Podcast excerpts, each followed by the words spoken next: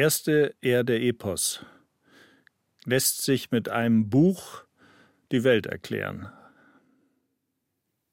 Nein, aber es lässt sich auf sie verweisen. Es lässt sich ihr mit einem Buch näher kommen. Es lassen sich verschiedene Peillinien, Lotlinien ziehen. Es lassen sich Koordinatensysteme von Kapitel zu Kapitel, von Buch zu Buch aufbauen, mit denen man Stücke ihrer habhaft werden kann, mit denen man sie verorten kann, mit denen man, nein, weniger vielleicht Welt verorten kann, indem man sich darin verorten kann. Ich wollte wissen, was wir wissen heute über die Welt, weil sich durch dieses Wissen der Blick auf die Welt verändert. Und das war eines der ersten Erfahrungen, die sich beim Schreiben ergeben hat, dass die Berge sind die Berge. Zu wissen aber, dass der Stein aus Ablagerungen von Meerestierchen entstand, und das ist ein reines Wissen in dem Fall, weil es da keine Fossilien gab, die einem das vor Augen geführt haben. Das war so ein reines Bücherwissen.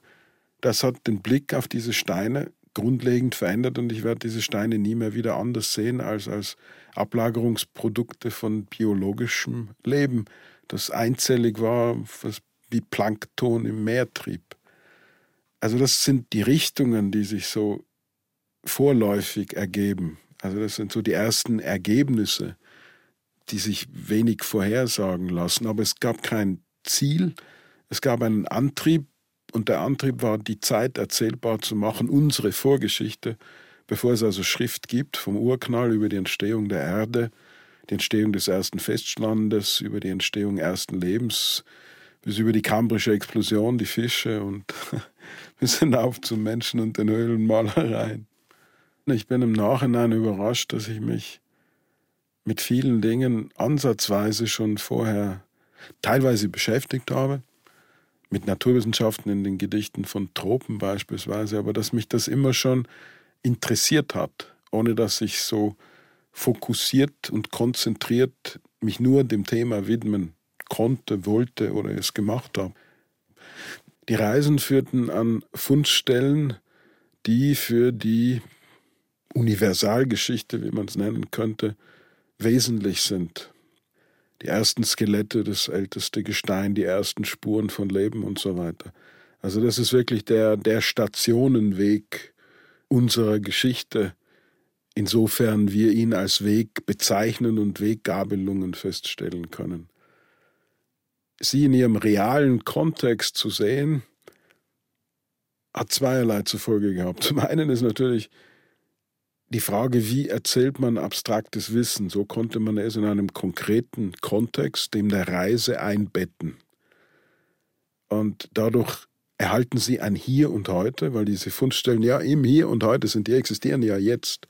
Gleichzeitig aber stehen sie für Äonen, Epochen, verschiedene Perioden, die Millionen, meistens Milliarden Jahre in die Tiefe gehen. Und dieses Hier und Jetzt und damals und dort in eins zu bringen, das ist auch der Vorwurf, wie man das mal nannte, die Skizze, die Vorlage, die die einzelnen Texte betreiben, das Hier und Jetzt zu skizzieren in seiner Breite. Das ist Äthiopien hier.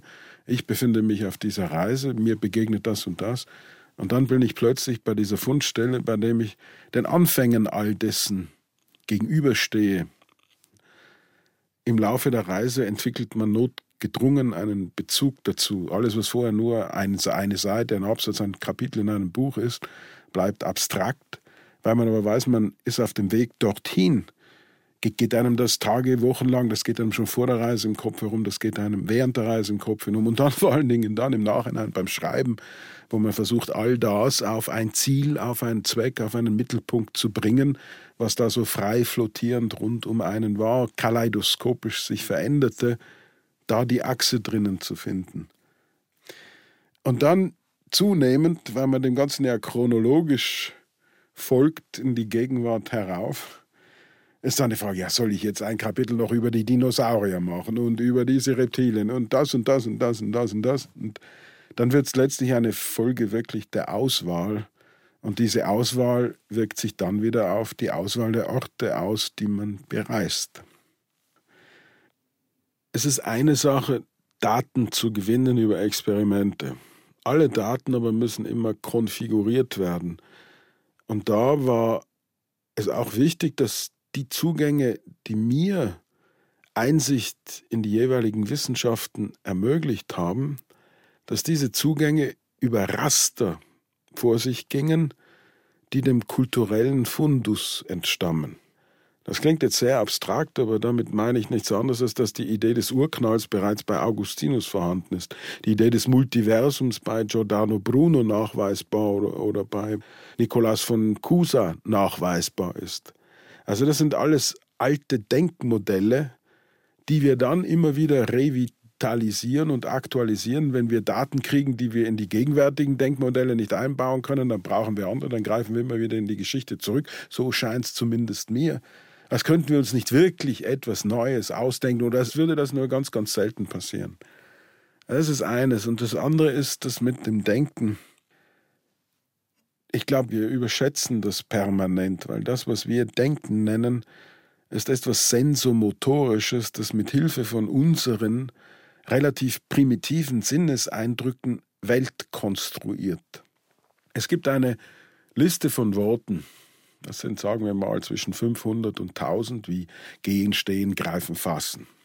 Die Konzepte für sich sind. Mit all diesen Konzepten konstruieren wir nicht nur unser restliches Vokabular, Zukunft leitet sich ab von Kommen, dass etwas auf uns zukommt, von metaphorischen Denkweisen, figurativen Redewendungen, die wir aufgrund dieser 500, 600, 700, 800, 900 Urbegrifflichkeiten, elementaren Denkformen aufbauen.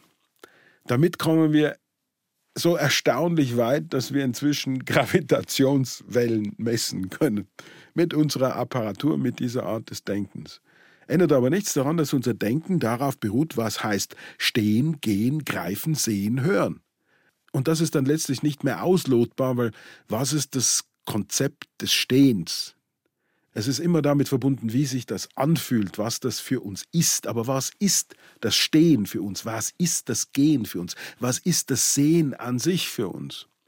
Da wir ein Produkt der Natur sind, ist unser Denken auch ein Produkt der Natur und damit auch in einem rückbezüglichen Kreislauf geschlossen. Das Rückbezügliche daran heißt, es ist tautologisch, es bezieht sich auf sich selbst. Es kann letztlich auf nichts anderes kommen als auf sich selbst. Auf der anderen Seite aber bindet uns das wieder an die Welt an, weil wir ja Produkt der Welt sind.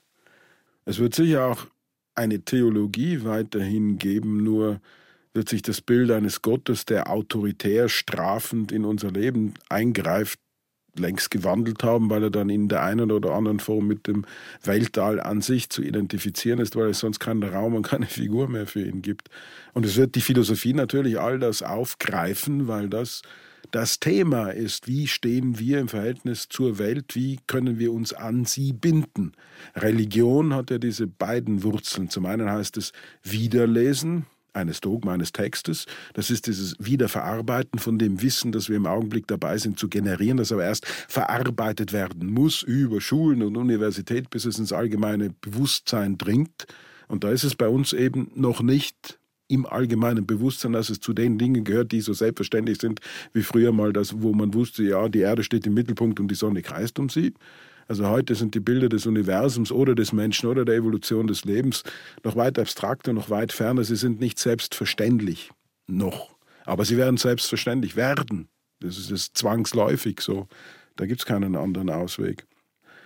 Ein schönes Beispiel war der Olivin, von dem man im kosmologischen Rahmen liest, weil es eines der ersten Minerale ist, die entstehen, wenn eine Sonne sich entzündet, weil es das häufigste Mineral im Universum ist, das mit Wasser gleichzeitig angereichert ist, weil der Olivin, und damit sind wir dann in der Geologie, auftaucht, weil die Erde auf Olivinplatten schwimmt, nur dadurch ist die Kontinentaldrift möglich, weil durch den Olivin und durch das Herausschmelzen des H2Os aus diesem Material eigentlich der größte Teil des Ozeans entstanden ist.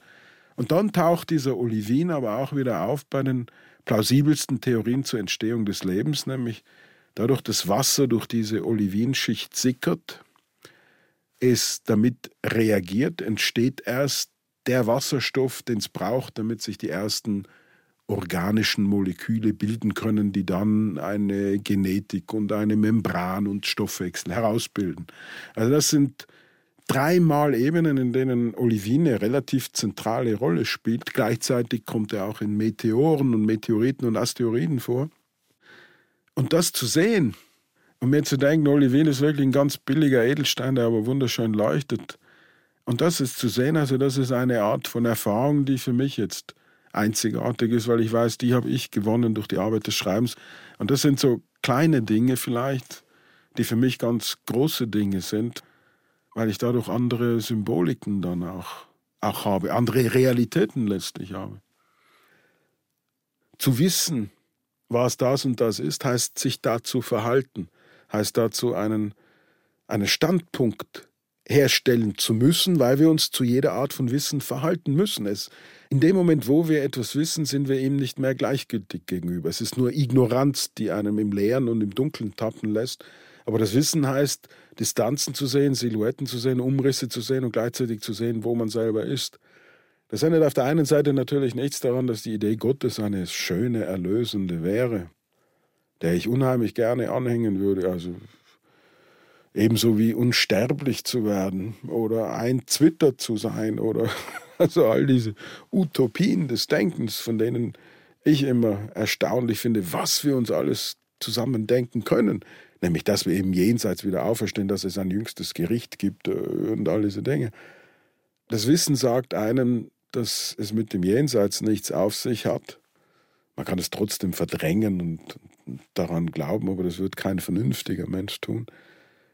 Aber die Kluft, die sich dadurch auftut, dieses Alleingelassensein, dieses Triste letztlich auch, dieses Ausgestoßene, Ausgesetzte, dass sich dieses Geworfensein, das wird dann wieder letztlich aufgewogen, kompensiert durch das Wissen, welche Beziehungen zwischen uns und der Welt möglich sind, woher die Stoffe sind, aus denen wir bestehen, wie sie entstanden sind, woraus wir wieder werden, wie wir ein wandelndes Archiv sind von einzelligem Leben, wie es sich über die Bakterien, Algen, Seitenlinie, Pflanzen, über Säugetiere herauf zu uns entwickelt hat. All das, was in uns steckt, lässt einen völlig anderen Bezug nicht nur zur Erde, zum Kosmos, sondern auch zum Leben entwickeln. Also ganz real, also zu wissen, dass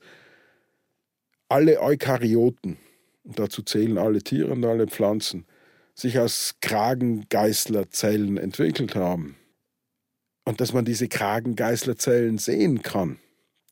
Und dass man gleichzeitig weiß, von diesen Kragengeißlerzellen haben wir die verschiedensten Baupläne in uns, nämlich wirklich das Originalbauprogramm Koanoflagellaten, das die Neuronen in uns erzeugt, das die Flimmerhärchen in uns erzeugt, das die Geißelchen unser Spermien in uns erzeugt, aber das sogar jene Hörzellen im Ohr erzeugt, mit denen wir hören. Also wenn das nicht ein, ein völlig neues Verhältnis zur Welt herstellt, dann weiß ich nicht. Der Mensch existiert im Hier und Jetzt und das, eine Beziehung zum Hier und Jetzt aufzubauen, heißt Moral zu entwickeln. Also das heißt nicht einen großen Überbau dogmatisch, was ist die Pflicht des Menschen, sondern allein sich dessen bewusst zu sein, welche Zeitdimensionen in uns stecken, wie wir entstanden sind, was die Dynamiken sind. Allein das zu wissen, lässt einen Religion in ihrer zweiten möglichen Etymologie entwickeln, nämlich Religio, das Wiederanbinden an die Welt. Das bindet einen an die Welt an. Und sobald man an sie gebunden ist, sich selbst als ein Teil von ihr sieht, sich selbst als ihr Produkt sieht, ist dieser ganze Niesbrauch, den wir an der Welt sehen, dieser ganze Raubbau, der letztlich nur ein Zeichen von Ignoranz und Boniertheit ist, fällt er sofort weg, weil wir uns dann als Teil von ihr sehen, nämlich als schön eingeordnet auch. Nicht als der Herrscher des Planeten, sondern als ein Produkt, ein relativ unwesentliches Produkt dieses, dieses Planeten. Ich meine, schon allein das, was wir an Biomasse ausmachen, die gesamten sieben Milliarden Menschheit, das geht in den Würfel, der ich glaube Seitenlänge zwei, drei Kilometer hat, aber nicht mehr. Und das alles, also da gibt es mehr Biomasse an Ameisen als an Menschen. Der Platz, den wir aber jetzt haben, in irgendeinem Ende irgendeines Spiralarmes der Milchstraße, also der ist schon sehr randständig. Also das ist nicht im Zentrum von irgendwas, das ist am Rande des Universums, am Rande einer Galaxie, am Rande von dem Rand, dem Rand. Und dennoch sind wir etwas Besonderes. Also das ist unzweifelhaft, dass wir darüber reden können, dass wir, obwohl wir eigentlich nichts davon mit freien Augen sehen, ein schwarzes Loch in der Mitte der Milchstraße ausmachen können obwohl wir ja flach quasi in sie schauen. All das sind Leistungen, die sich in so kurzer Zeit dann noch dazu vollzogen haben. Ich meine, wir fliegen jetzt seit gerade mal 100 Jahren. Und die Art von Teleskopie gibt es seit 50, 60, 70 Jahren sowas. Also das sind, das sind solche Fortschritte in so, das sind so exponentielles Zuwachsen an Wissen. Das zu verarbeiten wird noch Jahrhunderte dauern, wenn die Zivilisation nicht vorher untergeht und das alles verschütt geht. Wissen beeinflusst uns. Etwas nicht zu wissen beeinflusst uns wahrscheinlich noch mehr, weil wir dadurch zu viele Möglichkeiten haben, zu viele Auswahl haben und dadurch einen zu großen Spielraum haben, den wir mit allen möglichen Projektionen legitimieren und füllen können. Etwas zu wissen, das zumindest innerhalb einer Disziplin überprüfbar ist und in einem gewissen Grad falsifizierbar ist, heißt schon, etwas zu wissen über Distanz, Reichweite, was das Objekt ist, wie es sich beschreiben lässt, wie man selbst im Verhältnis dazu steht. Und der Mensch ist deswegen nicht weniger unergründlich. Es war eins der, eins der Formprobleme dieses Buches. Wie geht man daran? Ich kann kein Ich in den Mittelpunkt stellen, weil es letztlich schon Anmaßung genug ist, alles über die Welt wissen zu wollen. Und da Literatur dann seltsamerweise, obwohl ich das nicht will und obwohl es nicht meine Ansicht ist, dennoch einen irgendwie normativen Aspekt hat, war dieses Ich auch völlig in den Hintergrund zu drängen. Und dann ist die Frage, wie lässt sich das darstellen, dieses abstrakte Wissen, das für uns im Alltag weit, weit weg ist. Evolutionstheorie, Kosmologie, Biochemie, all das sind also nichts Themen, bei denen wir uns beim Frühstück unterhalten. Und da Personen zu haben, zu deren Lebensmittelpunkt es gehört, wo, wo es also einen Sitz, einen Ort im Leben hat, also das war eines der, der Möglichkeiten, sich einzelnen Themen zu nähern, weil man dadurch die Möglichkeit hat, nicht nur dieses Wissen als etwas organisch Gewachsenes und organisch für einen Menschen Bedeutsames herauszuarbeiten, sondern gleichzeitig auch Biografien hat, um kleine Kurzromane zu schreiben, kleine Kurzgeschichten, kleine Erzählungen zu schreiben. Denn aus dem besteht letztlich dieses Buch aus 28 verschiedenen Erzählungen, Geschichten und Kurzromanen. Und die Lust dabei ist, beim Schreiben in diese Masken der Personen zu schlüpfen. Frauen, Männer, alt, jung, gleich welcher Nationalität, gleich mit welchem Gebiet sie sich beschäftigen, ob das eine Frau ist, die Brustkrebs hat oder eine Forscherin, die sich mit Säugetieren beschäftigt und in der Mongolei gräbt und im Warschauer Ghetto hm, am Aufstand beteiligt war. Also das sind lauter Lebensgeschichten. Und durch die Lebensgeschichten das jeweilige Thema zu sehen und durch das Thema die jeweilige Lebensgeschichte zu sehen, das ist genau die Art von Spannung, um die es bei diesem Buch geht, nämlich uns, den Menschen, Verhältnis zur Welt zu setzen. Und dann kam dieses Spiel mit Masken und dann gab es aber Dinge, bei denen ich nicht in Masken schlüpfen wollte, konnte, weil die mir zu nah waren. Und dann hat plötzlich auch das eigene Ich eine Kontur bekommen, so dass man sieht, da ist ein Ich, das ist der Schriftsteller plus minus, obwohl es immer eine fiktive Art ist, sich zu präsentieren. Das bin nie ich ganz, ich privat, aber gut, wer bin ich privat? Zumindest so privat, wie man in einem Buch sein kann. Und dann gibt es all diese Figuren. Und da gibt es dieses Ich, das in die Figuren schlüpft. Und das Ich erlebt das und das, die Figuren erleben das und das. Also das ist das Erzählerische an diesem Buch, das erzählerische Programm, mit dem sich immer wieder verschiedene Ebenen einbinden, heranholen, heranzoomen lassen und man auf verschiedene Bedeutungen auch kommt. Denn je nach Person, je nach Lebensgeschichte, je nach Thema entwickelt sich auch immer wieder eine etwas andere Moral. Und das Fremde war zumindest mir bei dem Begriff Heimat immer dabei, war immer vorhanden.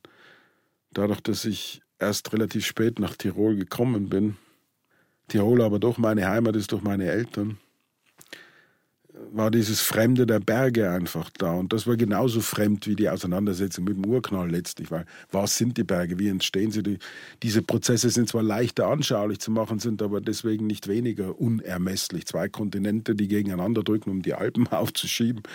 Äh, jedes Jahr zwei Zentimeter höher, so ungefähr. Also das ist nicht leicht. Also das ist auch immens, das ist auch gewaltig im Vergleich zu dem, was ich kann. Und da einen Bezug zu kriegen, um das langsam in die Gegenwart heraufzuholen und auch die Besiedlungsgeschichte der Alpen dann zu kriegen, um zu wissen, ja, wo bin ich, das ist dann der letzte innere Kreis. Man fängt ganz außen an und kommt dann letztlich zu sich um das einen unmittelbar Umgebende. Und das ist Tirol, wo ich aufgewachsen bin und Vorarlberg, wo ich wohne, um den Begriff um das zu verstehen, was ich von meinem Schreibtisch aus aus dem Fenster jeden Tag sehe. Und jetzt kann ich sagen, wirklich nach der Arbeit an diesem Buch, da kann ich sagen, ja, die Kanisflut drüben, das, das und das, die Mittagsspitze, das, das und das, die Hohe Niedere, das, das, Schwarzenberg, das, das und das und das. Und das wirklich, das konnte ich vor vier Jahren nicht und das ist wirklich ein anderes Schauen. Ja, also wenn ich nochmal noch mal ein Leben zu leben hätte, dann hätte ich das mit der Literatur auf die Pension verschoben, weil das mit der Sprache, das lernt man dann schon irgendwie. Aber das so mit der Astrophysik, das wäre schon was gewesen.